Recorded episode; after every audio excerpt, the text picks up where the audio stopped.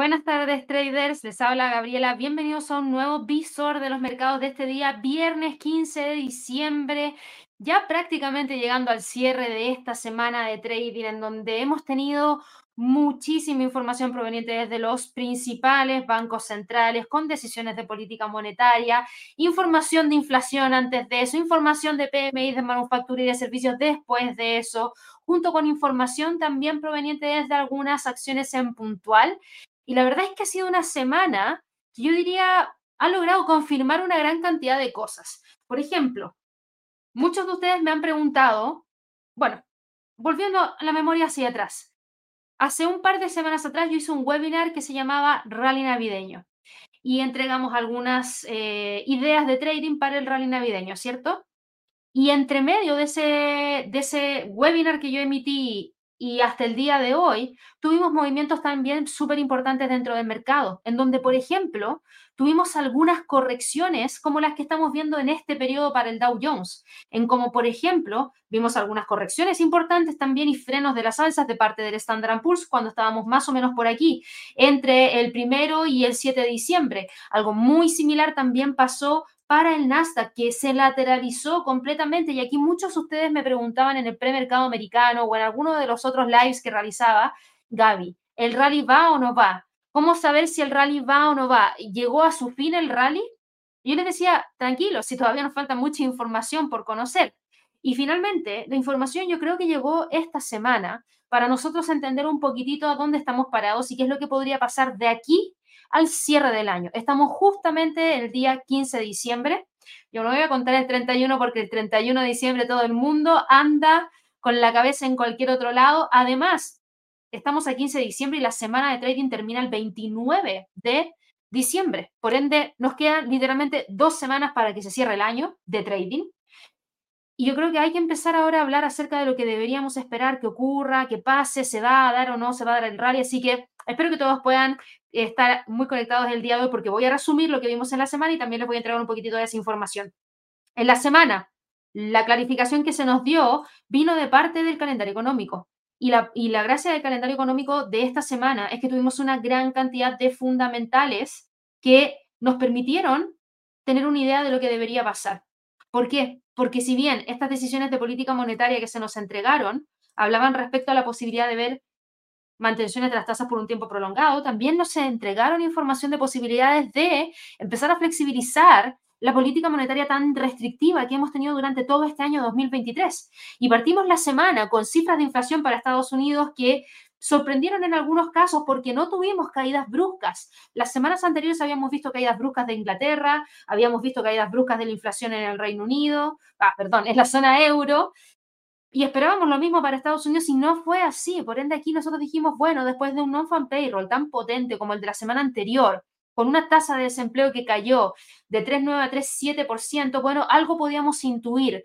La gente que está trabajando gasta más porque tiene más dinero disponible, por ende eso podría haber influido en las ventas minoristas, en los precios y por consecuencia en la inflación.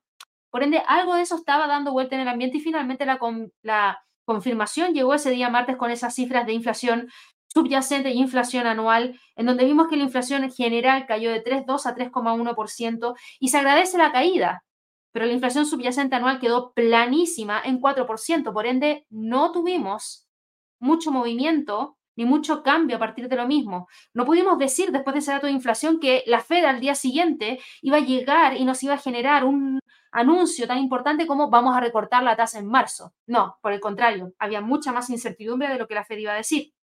El día miércoles finalmente tuvimos los datos de índice de precio al productor, 0%. Tuvimos cifras de crecimiento para el Reino Unido en territorio negativo de menos 0,3% en términos mensuales y llegó la Fed. Y cuando llegó la Fed nos entregó la decisión de política monetaria, una decisión de política monetaria súper esperada, que no sorprendió a nadie en cuanto a la tasa que se nos entregó, porque todo el mercado esperaba que tuviéramos eh, una mantención de la tasa. Todo el mercado esperaba que tuviéramos una mantención de la tasa en el rango actual, que fue dejarla entre 525 y 550 puntos base, con el rango alto de 550, es decir, 5,5%. Entonces, si ustedes se fijan, no tuvimos mucha sorpresa a partir de eso, pero también es cierto que si nosotros nos vamos al calendario de la Fed, nosotros nos podíamos dar cuenta, un segundito, lo vamos a poner acá, ahí está, nosotros nos dimos cuenta que era una decisión de política monetaria especial, porque se nos entregaban proyecciones y en las proyecciones conocimos un montón de cosas, dentro de las cuales vimos lo siguiente.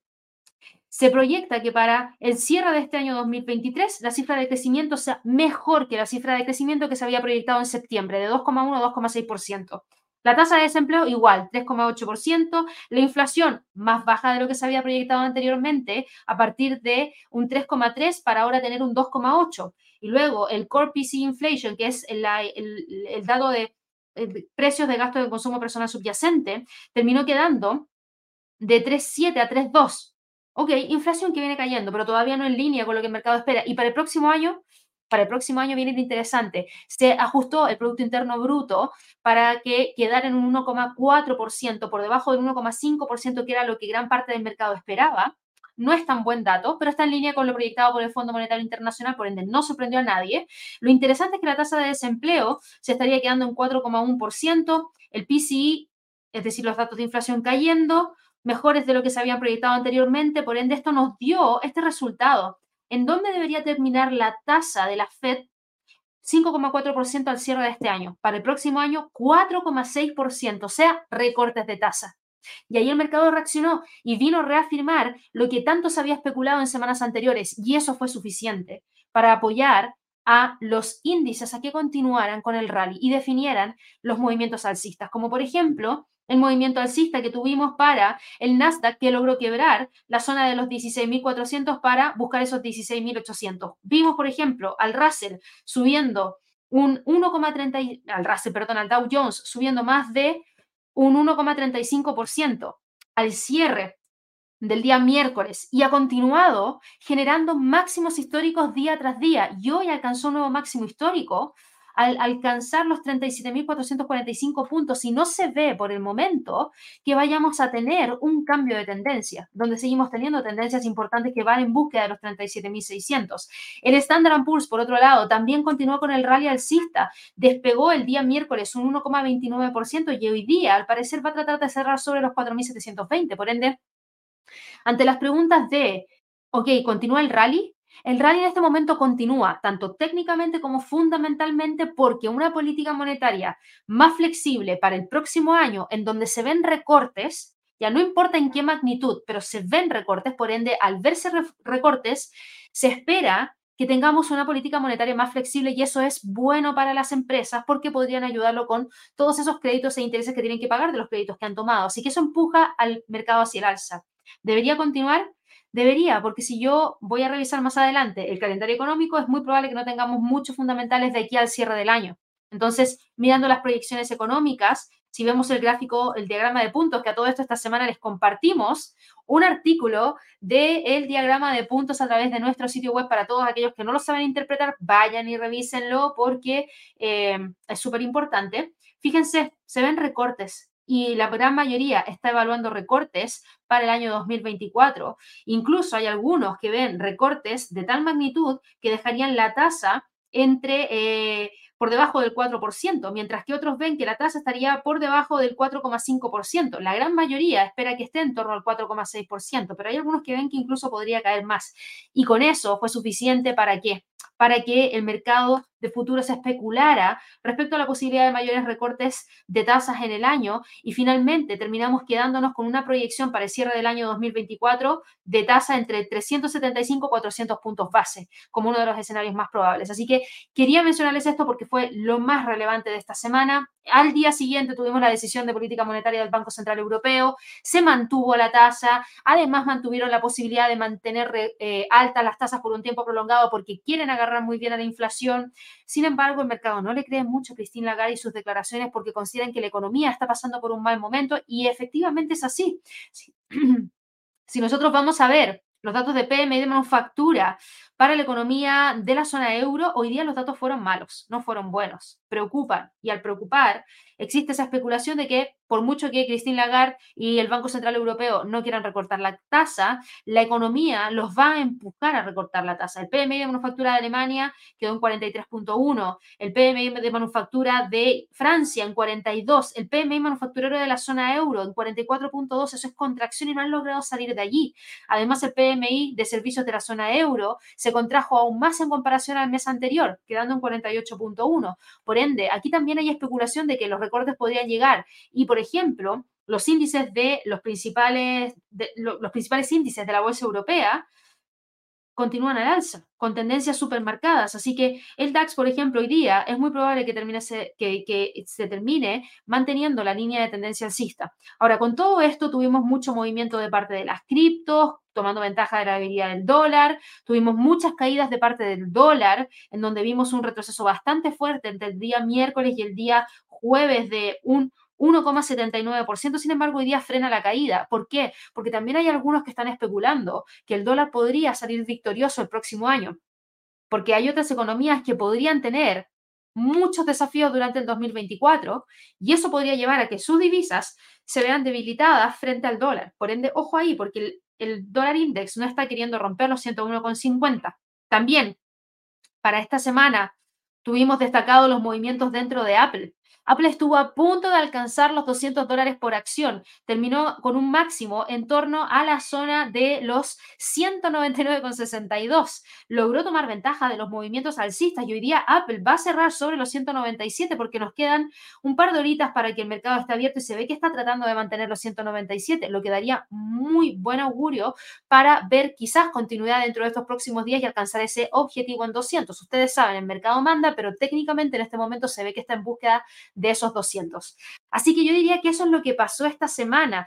¿Qué mercado también se vio favorecido por estas noticias? Bueno, el mercado de energías renovables y los vehículos eléctricos, en donde tuvimos a Tesla con un gran salto el día de ayer, acumula un alza después de la decisión de política monetaria de casi un 8%. Tuvimos lo mismo para Albemarle, una de las principales eh, empresas que extraen litio y fíjense las alzas acumuladas de 14,67%. Otra, en Face Energy, que seguimos a diario. Miren el salto que pegó. En Face Energy es una empresa que apunta a energías limpias y renovables. Subió 31,60% después de la decisión de política monetaria. ¿Por qué?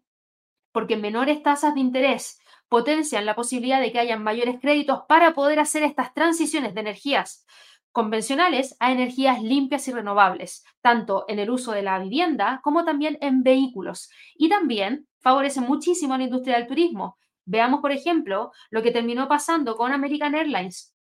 American Airlines, después de esta decisión, fíjense el salto que pegó. El día miércoles, hasta ahora, acumula un alza de 4,56%. La línea de cruceros Norwegian Cruise Line Holdings, eh, NCLH, ahí está, Norwegian Cruise Line Holdings, acumula un alza de un 10%. Veamos lo que pasó con Airbnb. Airbnb también acumula un alza. Y aquí ustedes se preguntarán, ¿pero por qué? La razón es simple, 5% de alza. Menores tasas de interés hacen que la gente vuelva a pensar en esos viajes que dejaron pospuestos y que podrían retomar el próximo año con tasas de interés más bajas.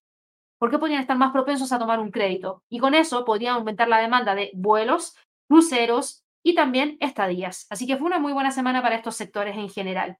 Ahora, antes de pasar a lo que se nos viene para la próxima semana y estos próximos días y la posibilidad de ver esa continuidad de los rally dentro de estos instrumentos, yo les quería recordar que nos van quedando muy poquitos días, chicos, para que puedan reservar su puesto para participar en el curso de Ninja Scalper que vamos a estar haciendo las primeras semanas del mes de enero. Este es un curso inédito. Combina la teoría con práctica con sesiones de coaching en donde buscamos desarrollar habilidades de scalper. Por eso es inédito. Porque nosotros lo que vamos a hacer en esas sesiones de coaching no es enseñarles estrategias de scalping desde cero. No, eso lo van a aprender en el curso de scalping 360 grados donde se les enseña qué es lo que es el scalping, cómo crear una estrategia desde cero y cómo backtestear una estrategia. Luego eso lo ponen en práctica en las sesiones de Live Trading Room, que son 20 sesiones, pero después nos vamos a las clases y coaching. Y en las clases y coaching lo que nosotros vamos a hacer primero es entregarles cuatro estrategias de scalping inéditas que no hemos hecho nunca antes y que vienen prediseñadas, backtesteadas y optimizadas y les vamos a entregar toda la data que conlleva eso para que lo entiendan muy bien. Pero además de eso, nosotros lo que vamos a hacer es eh, crear estos talleres personalizados de coaching para ayudarlos a desarrollar habilidades de scalper. Un scalper es como un ninja. Por eso el curso se llama Ninja Scalper. ¿Cómo son los ninjas? Capaz no todos ustedes han conocido antes a un ninja o no saben qué habilidades o características tiene un ninja, pero yo les comento, los ninjas se caracterizan por ser flexibles, ágiles, estratégicos y resolutivos de mente. Y eso es exactamente lo que necesita un scalper. Y no necesariamente se nace con esas habilidades, sino que se pueden desarrollar. Y lo que nosotros vamos a buscar en ese curso es exactamente eso, desarrollar esas habilidades que requiere un scalper. Si quieren ser scalpers, este curso yo creo que les va a servir un montón mm, porque, insisto, no nos vamos a enfocar en lo que hemos hecho en el pasado. Esto es un curso inédito como van a ser nuestros cursos durante todo este año 2024, porque lo que vamos a buscar es literalmente potenciar y ayudarlos a desarrollar habilidades que se requieren para distintos estilos de trading. Así que ojalá que puedan participar. Después terminan con una sesión especial de QA. Ya cerramos la primera opción presencial porque está completa que era acá en Santiago el 10 y el 11 de enero. Tenemos una nueva fecha presencial entre el 17 y el 18 de enero y tenemos la opción online del 15 y el 16 de enero que nos van quedando muy poquitos cupos. ¿Y por qué son tan pocos cupos? Porque las salas no pueden ser más grandes que esto. No pueden ser más grandes que esto. Yo creo que se cierran la próxima semana los cupos en general, tanto para el online como para el presencial. Así que si quieren participar, por favor, véanlo ya. Hay tres formas, ustedes saben. El curso tiene un valor de 200 dólares. Si quieren, lo pueden comprar directamente con tarjetas de crédito o con PayPal, o si están en Chile, bueno, con transferencia bancaria, que ahí nos preguntan. Si ya tienen cuenta con un broker en convenio con la academia, soliciten su 50% de descuento, que no es menor un 50% de descuento en esta fecha. Y bueno, para quienes estén en procesos de apertura de una cuenta real, véanlo pronto porque así podrían acceder gratis a este curso que es súper completo. Les dejamos todos los enlaces en la descripción de el audio en Spotify en la descripción del video en YouTube y también está en nuestro sitio web en la sección de destacados. Nuestro sitio web es www.inversionesytrading.com. Vayan a destacados y pinchen curso Ninja Scalper para que así no se lo pierdan.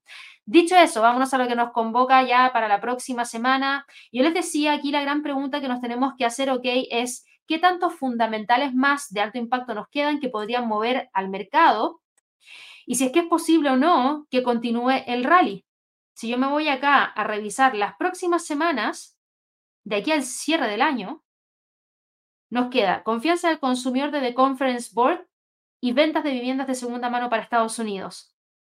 Luego el indicador manufacturero de la Fed de Filadelfia. Y el viernes cerramos con órdenes de bienes durables y precios de gasto en consumo personal subyacente. Yo diría que la próxima semana, el día más fuerte para Estados Unidos va a ser el día viernes 22. Y luego, luego miren cómo ya prácticamente no tenemos nada. Por eso nosotros hacemos un cierre administrativo la última semana del mes de diciembre, porque este es el calendario económico vacío, vacío, vacío, vacío. Además hay feriados bursátiles entre medio, así que por lo mismo, por lo mismo, es súper importante que ustedes tengan toda esta información de antemano y yo creo que bajo un calendario económico tan tranquilito, los rallies podrían continuar. Así que estén muy atentos a las noticias que vamos a estar entregando día a día y el seguimiento que le vamos a dar a estos movimientos que se han estado entregando eh, en estas últimas jornadas, porque en el premercado mexicano yo reviso todos estos instrumentos a diario y les doy seguimiento y Javier también hace lo mismo en el cierre del mercado americano. Con eso ya me voy despidiendo de este visor de los mercados, que es un poquitito más cortito de lo normal, porque es una semana, mucho más cortita también en cuanto a fundamentales de alto impacto. No se olviden de suscribirse al canal, recuerden prender la campanita de notificaciones y ojalá que nos regalen muchísimos likes y nos vemos sin falta el día lunes a las 8.30 de la mañana hora de Nueva York en el canal de YouTube a través del live del mercado americano. Que estén muy bien y que tengan un excelente fin de semana. Chao, chao.